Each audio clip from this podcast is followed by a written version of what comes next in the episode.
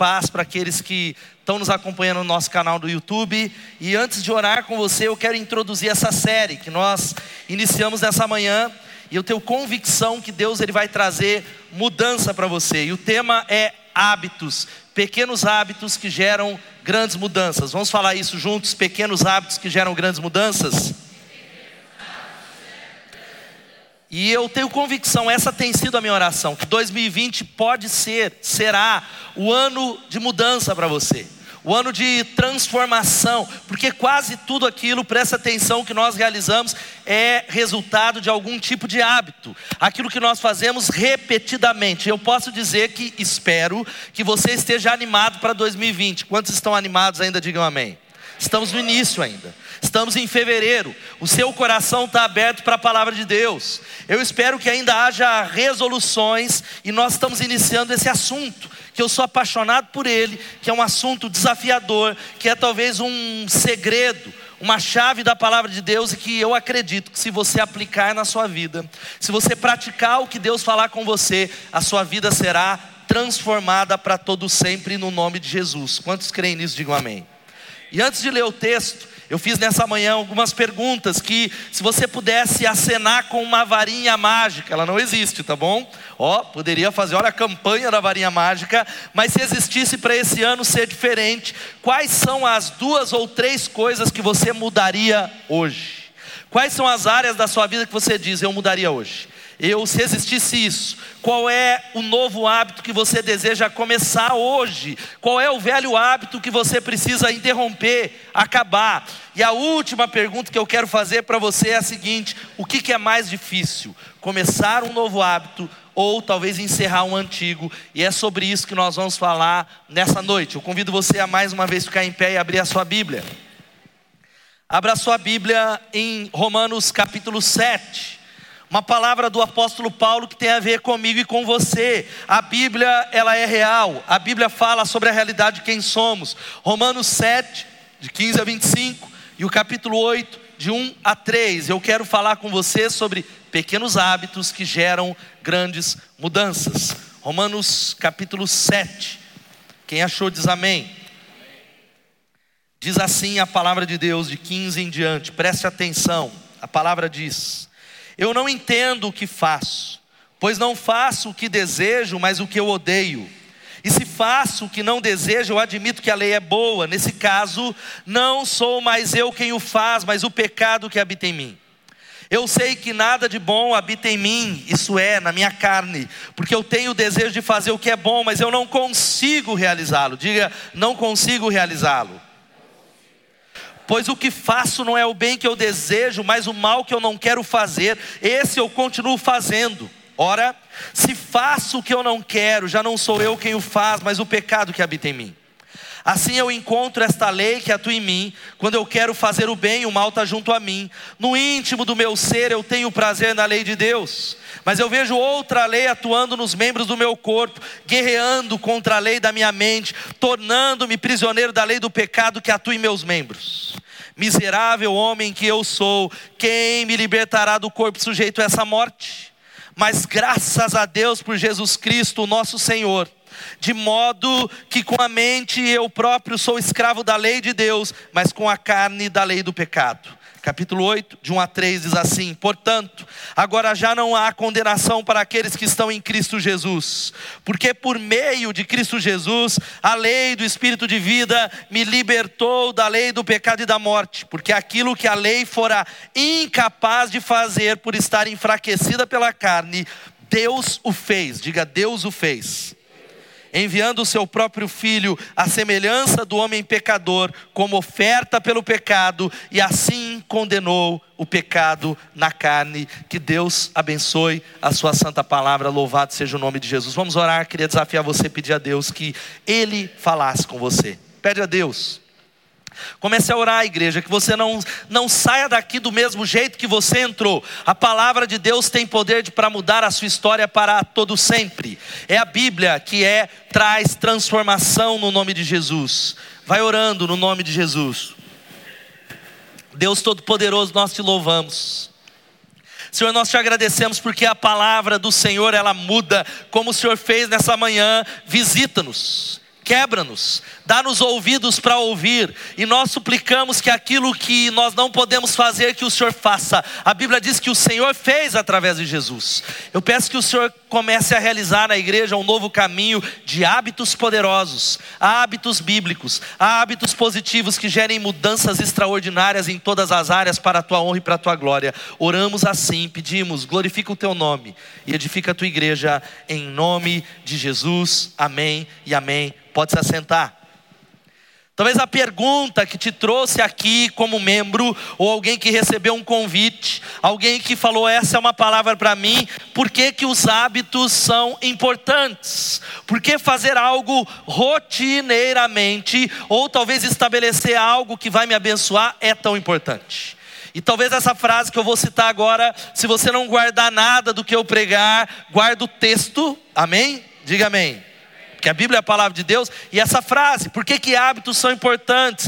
Porque pessoas de sucesso, presta atenção, elas fazem consistentemente o que as outras só fazem ocasionalmente. Pessoas que têm sucesso, e sucesso nós estamos falando, a bênção de Deus. Pessoas que crescem nas mais variadas áreas, elas fazem rotineiramente como hábitos, consistentemente, todo dia, o que as outras só fazem ocasionalmente. Leia essa frase comigo, eu queria desafiar você a fazer isso. Vamos ler?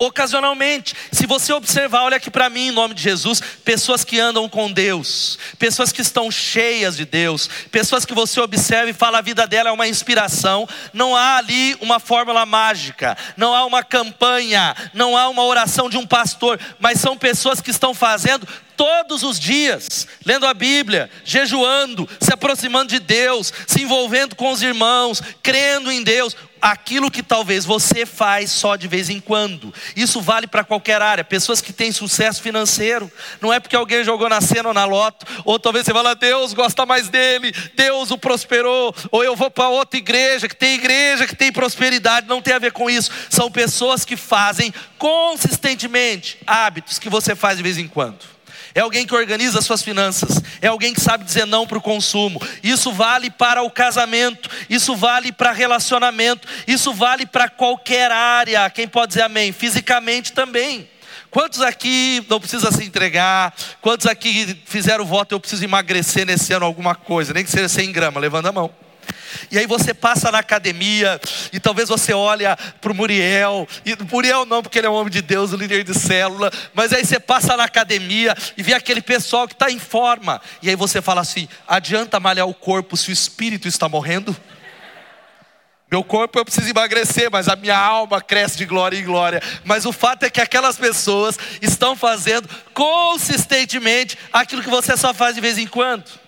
E é, esta é uma realidade que nós precisamos entender. Preste atenção. Se você olhar para aqueles que fazem parte da Bíblia, Jesus Cristo, nosso Senhor. Ele era alguém que veio e agradou a Deus, mas da vida de Jesus, a prática da oração, a prática de ter comunhão com Deus não era algo que era opcional. E quando você lê as Escrituras, Jesus tinha uma agenda muito corrida de tal maneira que ele não usou desculpa dizendo assim: eu não tenho tempo, eu tenho gente para atender, os discípulos me deixam louco, Pedro é um cara complicado. Não, a Bíblia diz que alta madrugada ele buscava ao Senhor. Era algo habitual. O apóstolo Paulo e tantos outros era alguém que tinha o hábito de pregar o evangelho, de buscar a Deus, porque pessoas de sucesso fazem consistentemente o que outras fazem de vez em quando. É a palavra do pastor Craig Rochelle que usamos no ano passado. Leia comigo essa frase, o que ele diz: Você não precisa ter fé para concluir.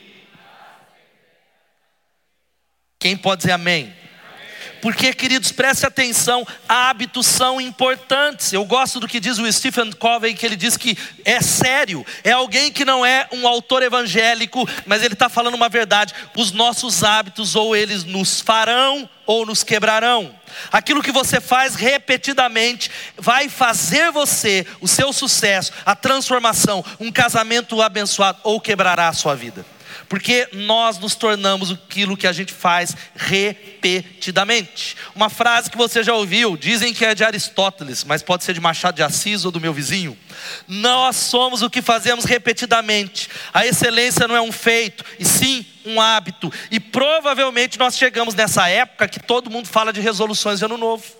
Você iniciou 2020 com raras exceções, falando, agora vai, daqui para frente vai ser diferente. Mas nós estamos em fevereiro e há uma pesquisa que diz que 92% das pessoas desistem dos hábitos até o dia 14 de fevereiro. Glória a Deus que hoje é dia 9. Há tempo para você. Você pode dizer amém? amém?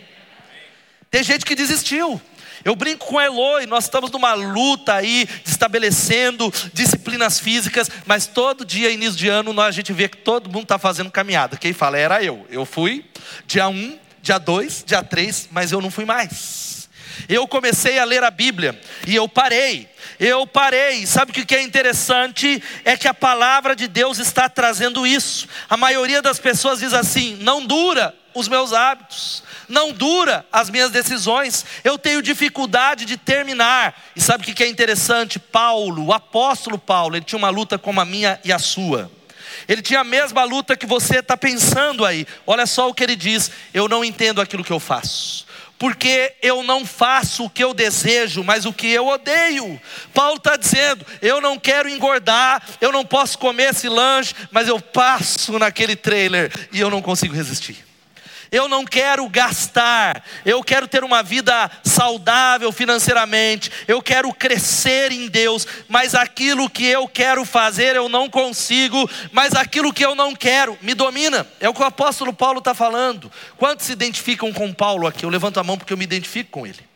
Isso vale para as mais variadas áreas. Ele, agora preste atenção, ele não para por aí. Ele faz algo que talvez você e eu temos feito para a destruição da nossa vida, porque ele conecta a falha dele, ou seja, a identidade, quem ele é, com a falha dele. Ele começa a dizer: miserável homem que eu sou. Eu sou alguém que não sou disciplinado. Eu sou alguém que digo que vou buscar Deus, eu não consigo vencer o pecado. Eu sou alguém que falei que esse ano seria diferente. Eu iria à célula, eu buscaria a Deus, mas eu não estou me tornando mais parecido com Jesus. Que pessoa infeliz. Só que Paulo não para por aí como nós paramos. Porque o fato é que não há escravidão que se compare à escravidão de hábitos, de hábitos pecaminosos arraigados. Não há escravidão, nós somos escravos muitas vezes diárias. Ou você segue a Jesus e é livre, ou você crê em Jesus e está livre do pecado, ou você é escravo de alguma coisa, e não há escravidão que se compare à escravidão de hábitos que estão arraigados na nossa vida. Agora preste atenção, esse texto, Paulo ele não para por aí. Ele poderia sentir talvez o homem mais infeliz, mas ele faz a pergunta e a gente vê ele mudar de pensamento. O versículo 25 ele diz assim: Quem me liberará, libertará do corpo de pecado e dessa morte? Ele traz a resposta: Graças a Deus por Jesus Cristo, nosso Senhor. Você pode dar um glória a Deus? Ele começa a dizer que quem é que vai me libertar de tudo isso, da minha dificuldade? Ele olha para a fonte, ele olha para o único que pode mudar você, amém? Ele olha para aquele que é o único que pode transformar, restaurar, quebrar os maus hábitos, te dar a força necessária, porque existe algo que nós precisamos entender. Há coisas que nós precisamos fazer, mas a força de vontade que nós temos não é suficiente, porque nós estamos mortos no pecado. É por isso que o, o papo do coaching, eu, eu, cre, eu, eu acredito que existe uma ala muito boa assim. Não é só coisas negativas, eu tenho coaches na igreja, mas existe ontem, foi muito interessante ver o pastor Heron falar a ilustração de que essa questão do coach é assim. Ele, eu vou citar para quem não estava aqui, uma charge, alguém correndo atrás do ônibus para trabalhar, ele perdeu o ônibus. E na parte de baixo, que é uma algo do coach diz: se você perdeu o ônibus, seja o seu próprio ônibus, seja o seu próprio, resolva. Sabe qual é o problema dessa abordagem? Nós não conseguimos mudar a nós mesmos. Se você tentar quebrar um hábito, talvez dizer, eu vou mudar essa área somente com a força de vontade, parece que quanto mais você se esforça, menos você consegue fazer, porque Paulo está dizendo assim: ei, ei, ei, ei, Jesus Cristo, Ele é a razão, é Ele que faz todas as coisas novas, não importa aquilo que você fez no passado. Não importa como o pecado te persegue, não importa, não importa onde você esteve, Ele pega tudo aquilo que é velho e faz tudo novo, louvado seja o nome de Jesus. Quem pode dar um glória a Deus? Ele pega tudo que talvez é do passado, tudo que é sujo. Agora sabe qual que é o paradoxo? Eu indico um livro, Celebração da Disciplina. O Richard Foster ele fala algo sensacional, porque se é Deus que tem que fazer, eu não tenho que criar hábito nenhum, pastor. Porque se a minha vontade é morta, a minha vontade não adianta, eu não consigo. E é Deus, porque é Ele que faz. Quantos creem que é Ele que faz? Dá um glória a Deus. Onde é que entra a minha parte? É Deus que vai fazer, mas as disciplinas e os hábitos não são eles que nos transformam, mas eles são uma plataforma, uma estrada que nós pavimentamos para nos preparar para essa ação de Deus que é gratuita. Louvado seja o nome de Jesus, porque é isso aqui, ó. Porque pessoas de sucesso ou pessoas que são libertas, que são salvas e que experimentam vida abundante, elas fazem o quê?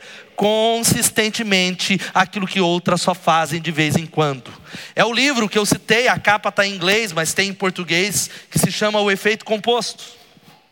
O efeito composto, ele diz algo que a gente precisa entender, que mostra que as coisas, as pequenas decisões que nós vamos fazendo, é um dinheiro, é algo, é uma oração que eu não vou, é a física que eu não cuido. Pequenas coisas, há um efeito cumulativo que vai construir quem nós somos hoje ou quem nós seremos no futuro. As pequenas decisões é que estão nos transformando, é que vão mudar o nosso futuro. Como diz o Leão Tolstói, todo mundo pensa em mudar a humanidade. Quem quer mudar a humanidade? Dá um glória a Deus.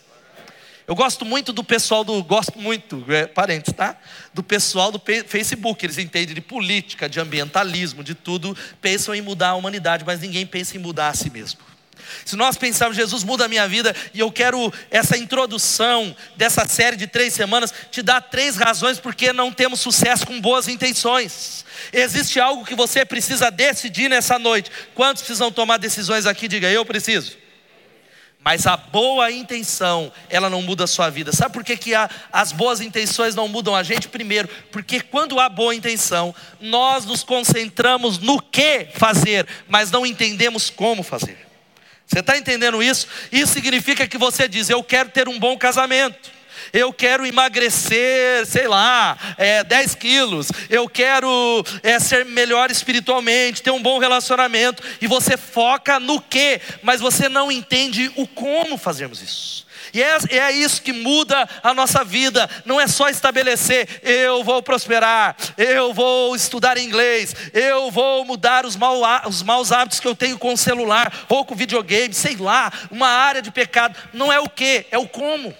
Como é que nós chegamos a isso? Qual é o processo? O que a Bíblia está falando. Agora, porque preste atenção, a maioria de nós aqui, e quem está acompanhando na internet ou no SoundCloud, se você está ouvindo essa mensagem, temos objetivos semelhantes. Eu vou fazer uma pesquisa. Quantos aqui querem ter um casamento abençoado? Levanta a mão.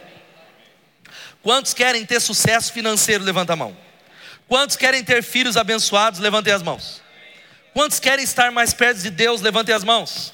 Todos nós. A maioria de nós, agora preste atenção, não eu não conheço ninguém que diga assim: eu comecei esse ano e eu tenho um alvo que é engordar 27 quilos desse ano. Vou engordar, eu vou comer, eu quero aumentar a minha taxa de colesterol, pastor. Eu não conheço ninguém que diga assim: Uau, pastor, estou empolgado, porque o país está mudando e eu vou bater meu recorde. Eu vou aumentar, eu vou pagar juro que nem louco para o banco. Eu pagava 7 e eu estou louco para pagar 20% para o banco. Existe alguém que faz isso? Eu não conheço ninguém que queira acabar com o casamento. Eu não conheço ninguém que diga assim: eu quero fazer do meu casamento um inferno. Agora eu abro um parênteses. Que há mulheres que não falam isso com a boca, mas estão transformando a vida do marido no inferno. Não precisa dar glória a Deus, irmão. Ou o contrário também, maridos que não falam isso, mas aí é uma outra coisa. Não existe ninguém, porque preste atenção, ali a palavra não é hábitos, são objetivos, acabei esquecendo. Olha, vencedores e perdedores geralmente têm os mesmos objetivos. Vamos falar isso? É objetivos a palavra. Vamos lá. Vencedores como nós constatamos. Mas por que que pessoas são transformadas? Não é simplesmente porque elas receberam um dom, é porque pessoas de sucesso fazem consistentemente aquilo que outras só fazem de vez em quando. É uma decisão, é um preço a pagar. São momentos nos relacionamentos, gente que talvez está dizendo: Deus, eu vou mudar, eu vou ser transformado, porque o fato é de que a questão, e eu vou falar muito mais isso na outra semana, relaxa teu coração, nós vamos falar sobre o como, como é que nós mudamos. Nós precisamos mudar a nossa mente, nós precisamos mudar o processo, nós precisamos mudar a maneira, os métodos. Isso vale para a vida cristã. Quantos são discípulos de Jesus? Dão glória a Deus. Queridão, há muita gente pulando de igreja em igreja, porque ele acha, ah, eu vou na outra, que o fogo está maior lá. Aí ele vai no fogo, ele sente um fogo, e glória a Deus que o fogo cai aqui. Amém ou não? É sério. Cadê? Não é Gustavo? Nós estamos orando, a liderança está orando, que o fogo de Deus venha. Quem pode dizer amém? Mas o problema não é o fogo de Deus. O problema é você olhar e falar, é lá, e você acha que é algo externo, e você não muda o processo, a caminhada, o buscar a Deus consistentemente. Sabe qual que é o resultado? Sua vida não vai mudar. A sua vida não importa, você pode estar lá no descende. Você vai lá, ah, o toro, ah, eu quero ficar. Já pensou? Quantos estavam lá no descende, lá maravilhoso, teve um evento poderoso lá, alguns irmãos estiveram lá. Foi benção ou não foi, Gustavo? Só que você pode ficar lá amanhã, tarde, noite, para sempre. Se você não mudar os métodos, o como a sua vida não mudará. Porque a mudança é, diga assim, de dentro para fora. Diga assim, de dentro para fora. Agora veja só, as metas não determinam o sucesso, mas os processos, os métodos. Como é que eu faço? Como é que eu aplico isso no nome de Jesus? Semana que vem eu vou falar um pouco sobre isso. A segunda razão porque que nós as boas intenções não são suficientes, porque nós não vemos progressos rapidamente, é o que eu falei. Nós não vemos as coisas acontecer com rapidez. Sabe como que é isso? Você vai para a esteira da academia e você fala, foi difícil. Quem já foi para academia pela primeira vez aqui teve dor e tudo que é lado? Como eu já falei, eu descobri músculo até na ponta do nariz, Muriel, lá. Falei, meu Deus, eu sabia que eu tinha um músculo aqui na orelha, doeu tudo. E aí você se esforça, você vai duas semanas, e aí você sobe na balança e engordou dois quilos. E aí você para de ir porque você falou não está adiantando. Meu amigo, se você estiver assistindo, não vou citar o seu nome. Eu tenho um pastor amigo que ele falou: Eu fui para academia, Ricardo. Foi de verdade, foi com boa intenção, como o apóstolo Paulo. E aí eu comecei a malhar com força, e malhei, malhei, só que dava fome para caramba. Eu comecei a comer, eu engordei 4 quilos, parei de ir na academia que eu estava melhor antes. E o fato é que isso vale, por exemplo, você é alguém que lê a Bíblia durante uma semana seguida. Você vem ao culto durante um ou dois meses. E aí no carro você discute com a sua esposa. Você não consegue vencer uma área de pecado e aí você diz: Isso não funciona.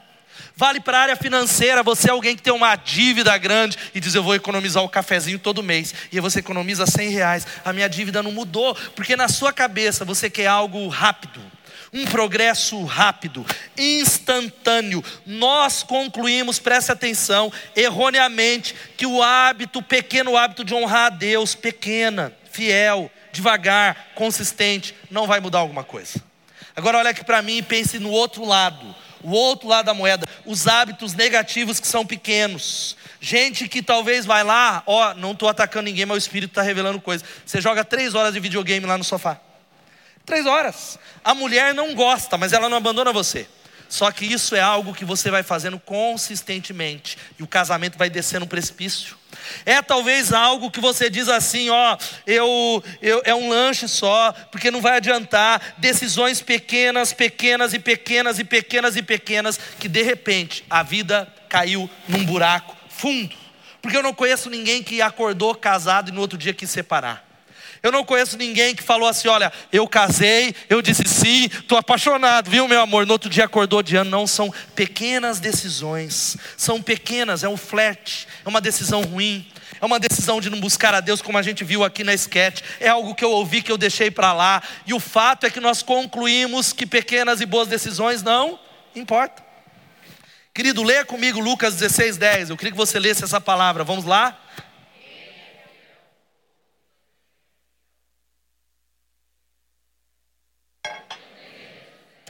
Sabe o que a palavra de Deus está dizendo aqui, querido? Que o que muda a nossa vida são as pequenas decisões. É você que talvez diz, pastor, são anos buscando a Deus, jejuando. Às vezes eu não sou fiel, às vezes, como o apóstolo Paulo, eu erro, mas na maioria das vezes eu estou perseverando, eu estou continuando, eu estou buscando, eu não desisto, eu não desisto do meu ministério, eu não desisto do casamento. São essas pequenas coisas, porque a vida é a soma total de todas as decisões que nós tomamos. Aquilo que você é hoje é fruto das decisões do passado, e você pode mudar quem você é hoje, tomando novas decisões no nome de Jesus. Quantos estão entendendo isso? Digam amém. Porque, querido, olha aqui para mim: suas boas decisões não serão desperdiçadas, elas estão sendo armazenadas, mesmo que você não veja. Eu citei isso alguma, hoje de manhã que tanta gente, jovem é tudo igual, e eu me lembro que lá atrás, existem algumas coisas que eu fiz lá atrás, que outras pessoas que cresceram comigo não faziam coisas invisíveis, pequenas pequenininhas. Eu amava, ainda gosto muito de futebol, e o Edmilson aqui me lembra da infância, e a gente jogava em tudo, manhã, tarde, noite, na época. Só que havia momentos que muitos iam me chamar lá, vamos jogar bola? E eu estava no meu momento devocional, falava, não posso ir agora porque eu estou buscando a Deus.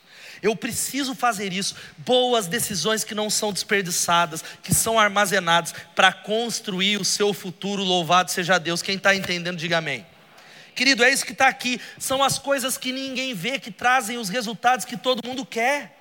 O fato é que pessoas, e eu tenho treinado novos pastores que falam assim: eu quero ser usado por Deus. Ah, pastor, porque Deus me chamou para o ministério. Ah, eu sou pastor, eu quero ser isso. Só que eles não querem fazer as coisas que ninguém vê, eles querem apenas os resultados. Há pessoas que querem, ah, porque eu desejo estar num determinado lugar. Querido, eu quero dizer algo para você: que a grande questão são essas que estão aqui coisas pequenas, jejum, oração, vir ao culto dominicalmente. Talvez você diz eu não quero assumir o seu ministério diariamente, coisas invisíveis que Deus vai acumulando, te abençoando, que vão transformando você. Quem pode dar um glória a Deus? É o que é invisível, querido. É algo que esse texto ele é poderoso e eu queria que você lesse ele comigo. Vamos ler todos juntos?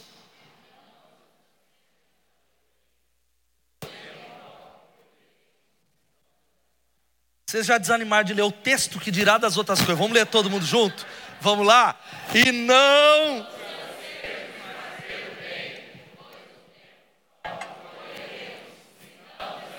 Sabe o que a Bíblia está dizendo, querido? E não nos cansemos de fazer o bem de resolver o casamento, de resolver conflito, de buscar a Deus, de acreditar, de criar um ambiente de fé, de evangelizar, de acreditar na conversão do seu familiar, talvez de mudar uma situação financeira que parece que talvez não tem solução, de talvez restaurar um relacionamento, crescer com Deus, tantas outras áreas, a Bíblia diz: não nos cansemos de fazer o bem, porque, diga, no tempo próprio, nós vamos escolher se a gente não desanimar. Eu tenho visto pessoas nessa igreja que plantaram, que talvez fizeram o bem, que fizeram durante um longo tempo, mas desanimaram, pararam de fazer, e não entenderam que a Bíblia diz que no tempo próprio, diga de novo, no tempo próprio, nós iremos escolher se a gente não desanimar. Por isso eu digo para você, querido, continue investindo no seu casamento, continue orando pelo seu marido, pela sua esposa, continue. Eu tenho falado para as pessoas. Tem gente falou, pastor, mas de novo, tem uns alvos da igreja, o foco foi isso. Eu falei, eu vou continuar, eu não vou parar. Pode todo mundo falar, faz 10 anos esse alvo, eu irei até o fim, porque eu não quero cansar de fazer o bem, porque eu creio nessa palavra que diz que no tempo próprio eu irei colher se eu não desanimar. Quem está entendendo isso, diga amém. Ei, não desista da sua célula, querido. Não desista do seu casamento, dos seus filhos. Não desista das suas finanças, porque no tempo próprio você vai colher no nome de Jesus. É acrescentar uma disciplina que honra a Deus. É uma, é outra, coisas que estão sendo guardadas. Agora veja só, por que, que a gente fica falhando? E eu fecho essa palavra, porque a gente foca tanto no que e não no como. Nós queremos algo rápido e a última coisa, a identidade distorcida sabota o nosso sucesso. Vamos falar isso todos juntos? É isso que o inimigo faz. Ele pega a sua falha, olha aqui para mim, porque todo mundo falha, todos nós pecamos. Ele pega o seu pecado, o seu tropeço, a sua dificuldade e ele conecta a sua identidade. Ele diz assim: você falhou, você é isso. Você errou, você é isso. Você caiu nas drogas, você é um drogado. Você caiu na, na masturbação e na pornografia, você é um impuro, você é essa área, você se endividou, você tem esse problema. E Paulo fez exatamente isso. No início, depois ele muda pelo entendimento da palavra de Deus, ele diz: Que miserável homem que eu sou. Que homem, talvez infeliz, indisciplinado. E queridos, quando a gente olha para essa Bíblia, quando nós olhamos para a palavra, ela é o retrato de gente como eu e você, gente que não se sentia qualificada, gente que olhava no espelho e falava: Eu não sou o cara para essa hora. Moisés, você conhece? O maior líder da história do povo de Israel, um dos maiores. Ele era alguém que, quando Deus chamou, ele diz: Manda outro eu sou gago, eu tenho dificuldade para falar, eu não sou capaz. Quando Deus chamou Gideão, ele se escondendo atrás lá, onde malhando o trigo, escondido, dizendo: Eu sou o menor. Jeremias, ele diz: Eu sou uma criança, manda outra, porque todos eles se achavam e se avaliavam como subqualificados. Sabe o que isso quer dizer? Deus vai usar você, louvado seja o nome de Jesus. Não olhe para você, para uma situação que você diz, eu não dou conta. Deixa Deus fazer algo exponencial nesse ano. Quem está entendendo isso, diga amém. Se coloque à disposição dele. Agora a pergunta que eu faço é que você não pode conectar a sua identidade à sua falha. Você não pode fazer isso, porque você está dizendo assim: eu não sou bom com dinheiro, então sabe o que eu vou fazer? Eu vou desistir, eu vou é gastar. Eu tenho um problema com a pornografia, então sabe o que eu vou fazer? Eu vou é largar a mão mesmo. Eu sou alguém que não sou tão santo quanto eu deveria ser, então eu vou parar de jejuar e orar. Eu sou alguém que tenho dificuldade de relacionamento, sabe o que eu vou fazer? Eu não vou voltar mais para a célula. Eu sou alguém que talvez estou tropeçando em umas áreas de pecado, então eu sou isso, eu vou continuar fazendo. Agora aqui está o que acontece. Uma identidade doentia cria hábitos imprudentes. Então, os hábitos imprudentes vão reforçar essa identidade doentia. É um ciclo vicioso. Você acha que você é aquilo, você continua fazendo. Você talvez diz, eu não dou conta. A pergunta é a seguinte, para fechar essa palavra: quem é que você quer se tornar? Quem você está se transformando? Quem é que, quando as pessoas olharem para você, o que elas dirão sobre você na área financeira? Mas eu não estou falando de agora. Não se conecte às suas fases. No futuro, daqui a 5, 10 anos, quem é que você quer que as pessoas digam? Eu tenho algumas definições que talvez vocês não vão falar, mas eu desejo que quando olharem para mim, digam: ali está um pastor que ama a igreja de Jesus, que deseja inspirar pessoas a ter fé, a acreditar no impossível, a viver para a glória de Deus e não para eles mesmos. Ali está alguém que é falho sim, mas que ama a sua esposa ardentemente, que ama e discipula as suas filhas. Quem é que você quer se tornar no nome de Jesus? Porque veja só o que está escrito aqui: identidade molda ações. Vamos falar isso? A identidade molda as nossas ações. É mais ou menos isso. O fato de que talvez você é alguém que, quando acha que você é o seu pecado, é isso que você vai fazer. Quando você olha para você e diz, pastor, não tem jeito, e essa é a nossa luta como Paulo. É a luta que a gente está aqui. Talvez você estava animado e já está pensando em desistir, porque você diz não dá certo. A minha célula não está dando certo, porque o problema sou eu. Olha, o meu casamento sou eu, sou eu, porque eu caí de novo, eu pequei de novo. Identidade, diga comigo isso mais uma vez. Diga identidade, molda as ações. Agradeça a Priscila do Peterson lá, algo, essa, você vai lembrar dessa frase, de que no filme Uma Linda Mulher, você lembra o diálogo do Richard Gere com, com a Julia Roberts, uma prostituta. Você lembra quem assistiu esse filme? É velho, ser mais novo nem sabia, vai lá, é muito legal. E aí ele pergunta por que, que ela entrou naquela vida de prostituição, e aí ela diz assim: as pessoas dizem coisas ruins sobre você e você acredita. É mais fácil acreditar nas coisas ruins. É mais fácil acreditar nisso. Queridos, eu tenho falado que se hoje eu sou um pastor, é porque pessoas, poucas ao meu redor, elas profetizaram coisas boas, e a minha identidade foi moldada por isso, quem eu me enxerguei. Eu me lembro que a irmã Elba, esposa do, do meu antigo pastor, é, hoje infelizmente ela é falecida, ela olhava para mim numa época que pessoas não acreditavam. Ela olhava e falava: Ricardo, você é um homem de Deus, você será um grande pastor. Eu vejo dons em você, as pessoas não estão vendo, mas eu enxergo. E aí eu comecei a dizer: Eu creio nisso, eu tomo posse. E a identidade molda as ações. Quantos estão entendendo isso? Digam amém. Por isso, abra a tua boca para abençoar a sua esposa. Abra a tua boca para abençoar a sua família. Quem é que você quer se tornar? Para quem você quer se tornar? E aí eu uso um exemplo, chegando perto da parte final. É mais ou menos assim: se você é alguém está querendo parar com o hábito de fumar, por exemplo, Existem duas maneiras de conectar a sua identidade. A primeira é dizer assim: eu não quero porque eu estou tentando parar de fumar. Eu não quero porque eu estou tentando me libertar da pornografia. Eu não quero ir para a balada. Essa é uma coisa. Mas você está ligando a sua identidade àquilo, se identificando como fumante. A outra, sabe o que quer dizer? Dizer: eu não quero porque eu não estou fumando mais. Eu não vejo pornografia porque eu já fui liberto disso. Eu não vou beber porque eu não bebo mais. Porque identidade molda ações em nome de Jesus. Porque talvez você está dizendo, mas pastor, eu sou isso mesmo. Eu sou esse pecador, mas a Bíblia está dizendo algo poderoso sobre nós. O Paulo vai subir já aqui. Vamos ler Romanos 6, 6, todos juntos? Pois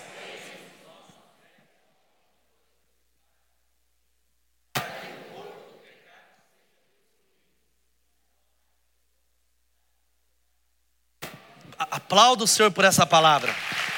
Olha aqui para mim. Talvez você tenha acreditado na mentira do diabo, mas a Bíblia está dizendo que o nosso velho homem foi crucificado com ele, com ele na cruz, para que o corpo do pecado, porque nós somos pecadores, seja destruído e não mais sejamos escravos do pecado. Há um poder de Deus essa noite disponível, habita em você se você é dele. Você não precisa dizer sim para o pecado mais, o pecado não mais se dominará em nome de Jesus. Você crê nisso?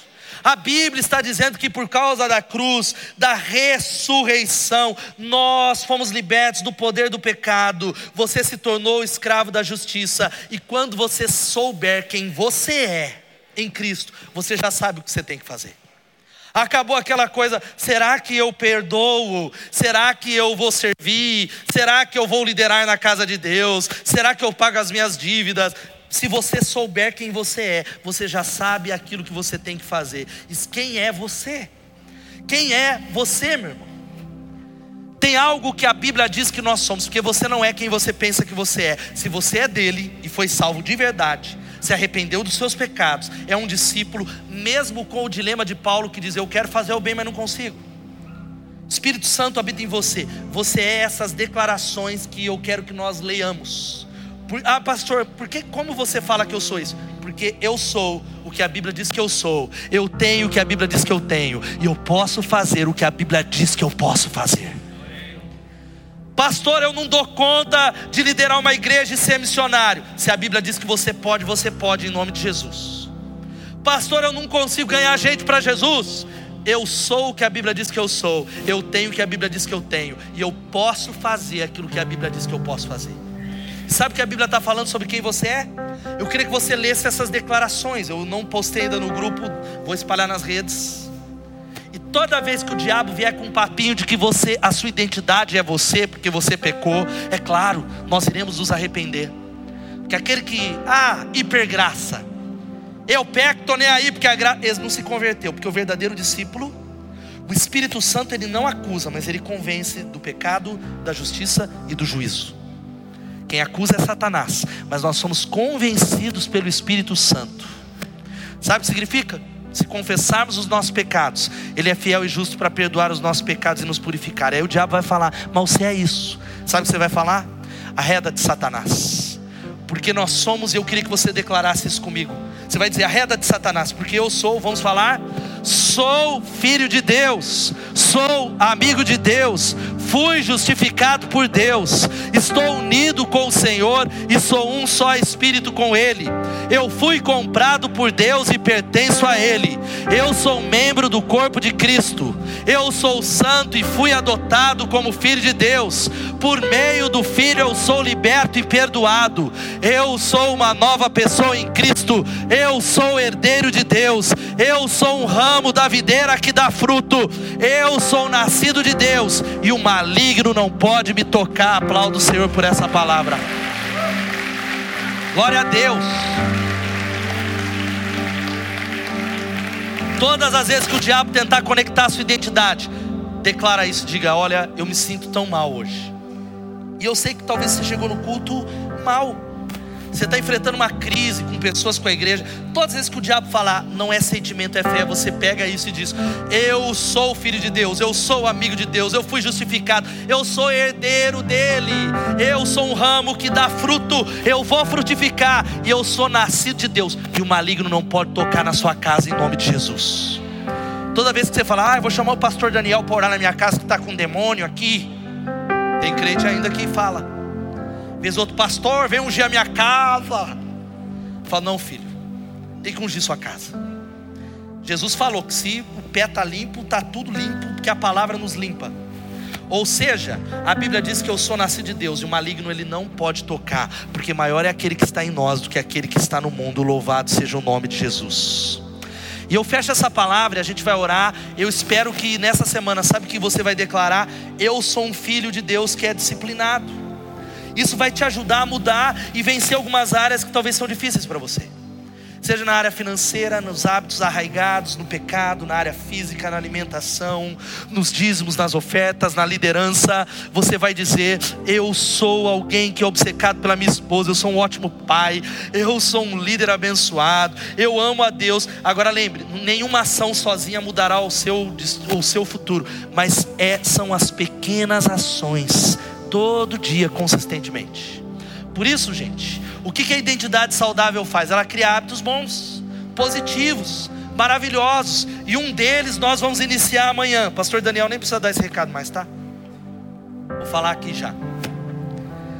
Nós vamos iniciar amanhã o maior, presta atenção, gente, o maior de todos os hábitos que é a palavra de Deus que limpa, que transforma. A palavra de Deus é poder. A Bíblia diz que Ele levantou sobre todas as coisas o seu nome e a sua palavra. Nós vencemos o inimigo pelo poder da palavra. É a palavra que nos estabiliza. Dá um glória a Deus e aplauda Ele pela palavra poderosa de Deus. Essa é a carta de amor de Deus. Esta é a palavra inspirada por Deus. É a Bíblia. Você precisa ser apaixonado pela Bíblia. E amanhã nós iniciamos uma jornada de quatro etapas. Tá aqui, pega lá no final do balcão se você não pegou. Quatro capítulos por dia vai dar no máximo 20 minutos, metade de um episódio de Grey's Anatomy. Metade de um episódio lá de La Casa de Papel. Agora, esse hábito que sabe o que vai acontecer? Você vai começar a ler a Bíblia, como muitos fizeram. A luta espiritual, porque o diabo não quer que você leia a Bíblia. Ele quer que você fique no Netflix. Ah, pastor, é pecado assistir Netflix? Não é, mas Netflix não te liberta da pornografia, nem te faz ser um marido melhor. Agora ele sabe que a Bíblia faz, é uma bomba no seu coração. E aí você vai começar a ler e vai dizer, legal.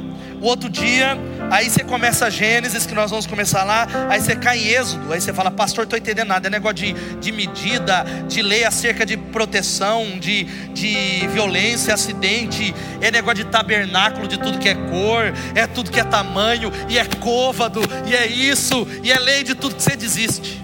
Continua. Lembra? Pessoas de sucesso fazem consistentemente aquilo que outras fazem de vez em quando. Sabe o que isso vai mudar? Você lê a Bíblia. Talvez você não está entendendo hoje, mas o Espírito conecta através da pregação do CTM. Lá na frente, algumas coisas fazem sentido. Você vai crescendo em Deus e a sua vida será transformada em nome de Jesus. Porque eu quero ser como Jesus. Quantos querem ser como Jesus? Quantos estão dispostos a iniciar essa jornada? Diga, pelo menos aqui dizer: Eu vou começar, pastor. Eu vou iniciar amanhã. Quantos estão dispostos a fazer isso que vai mudar a sua vida? Eu desafio você a fazer isso. Aplauda o Senhor por isso em nome de Jesus. Volta lá para mim, Daniel. Pessoas de sucesso vão fazer isso. Isso vai mudar a sua vida. Eu fecho essa palavra, a banda vai chegando aqui. De que, querido, eu quero desafiar você a talvez falar assim: eu vou sair desse culto, que é a abertura da série, pedindo para Jesus para que Ele me transforme em quem Ele quer que eu seja quem o Senhor quer que eu seja, e eu não quero ser menos do que o Senhor quer, e eu vou nessa semana buscar a Deus, eu vou orar a Deus, e se eu tropeçar, eu vou tomar posse do perdão de Deus, eu não vou desistir, eu vou acreditar que o Espírito Santo vai fazer a obra, porque Deus fez, eu vou ouvir a Deus, eu vou começar com Ele. Se você estiver disposto a fazer isso, Deus vai transformar a sua vida no processo, no nome de Jesus. Você acha que eu estou aqui, irmãos? Crente em Jesus, criado na casa de Deus, amando a Jesus. Nunca pensei em abandonar a casa de Deus.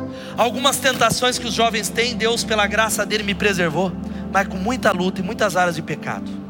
Mas sabe por que Deus tem me usado como um pastor? Porque desde que eu era adolescente, falei, Jesus, não volto mais para trás.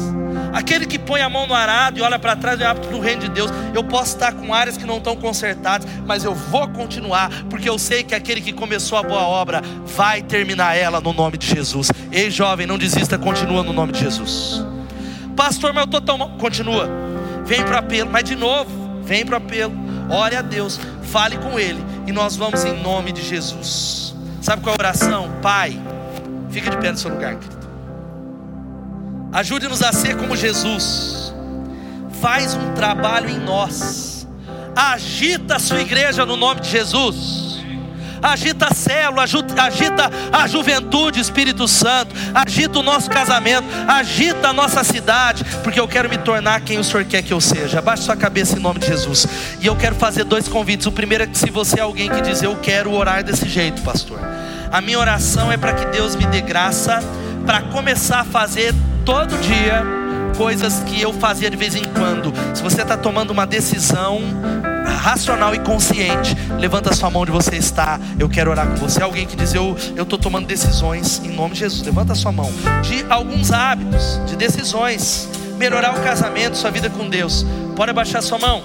Orando, igreja. O segundo desafio, querido, olha aqui para mim. É talvez você que está longe de Deus ou talvez você é alguém que está tentando chegar perto de Deus, mas reconhece nessa noite que Jesus não tem o primeiro lugar, e você está dizendo: eu, eu quero que Jesus seja o primeiro eu entrego a minha vida a Jesus Cristo. Talvez você é alguém que entendeu nessa noite que o sangue de Jesus nos liberta de todo pecado, e existem algumas áreas que talvez estão destruindo seu casamento, destruindo suas finanças, a sua alegria, mas nessa noite você compreendeu que Jesus Cristo morreu na cruz para te dar uma vida nova, para fazer você novo para fazer tudo aquilo que te prende ser coisa velha, e eis que as coisas novas chegarão. E se você se volta para Jesus e entrega a sua vida a Jesus, eu queria que enquanto todos estão de cabeça baixa, ou você que está em casa, ore comigo assim, ou melhor, todos nós vamos fazer essa oração. Talvez alguns vai ser a primeira vez. E se você é a primeira vez, ore comigo dessa maneira e diga assim: Pai celestial, eu me rendo a você. Jesus seja o primeiro, o Salvador, o Senhor da minha vida. Encha-me com o seu espírito, para que eu possa segui-lo. Então eu vou viver para ti. A minha vida não é minha, e eu dou ela a você. Obrigado pela nova vida. Agora você tem o meu coração em nome de Jesus eu oro. E todos dizem amém. Quando todos estão ainda de cabeça baixa, se é alguém que fez essa oração pela primeira vez, recebendo Jesus, levanta a sua mão onde você está. Só quero que Deus te abençoe. Glória a Deus, Deus te abençoe. Deus te abençoe, Deus te abençoe, Deus te abençoe. Deus te abençoe do meu lado esquerdo. Há mais alguém que é pela primeira vez está dizendo: Eu fiz essa oração de todo o meu coração. Deus te abençoe lá no fundo. Deus te abençoe aqui no meio. Pode abaixar sua mão. Tem mais alguém que diz: Eu fiz essa oração, pastor, em nome de Jesus. Sabe que nós vamos terminar esse culto? Presta atenção. Você que fez essa oração, talvez você até venha na igreja, tem aí em frente à sua cadeira um cartão. Nós queremos desafiar você a preencher e colocar receber Jesus ou ser batizado. Lá no final, o pessoal da recepção que está com a família, a camisa bem-vindo à família. Sobe aqui rápido no palco e desce, Rosângela, só para eles identificar. Você vai entregar esse cartão para ele, para ela ou para as pessoas que estão aqui ao redor com essa camiseta Bem-vindo à família. Você vai pegar isso e entregar, tá? Obrigado.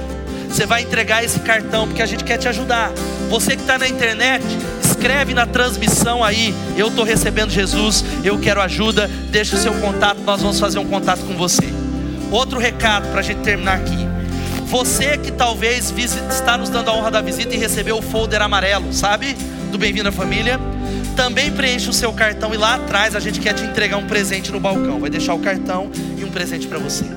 Sabe como a gente vai fechar agora? Você que recebeu Jesus e a igreja toda que está aqui que diz assim, pastor, eu entendi, eu sou de Jesus, mas eu ainda preciso de oração por algumas áreas que eu preciso de libertação de Deus. Eu preciso da intercessão da igreja e da ajuda do Espírito Santo. Enquanto cantamos, vem aqui à frente, nós vamos terminar, depois tem uns recados em oração em nome de Jesus. Pode vir, vamos cantar a Ele. Vem, em nome de Jesus. Pode sair do seu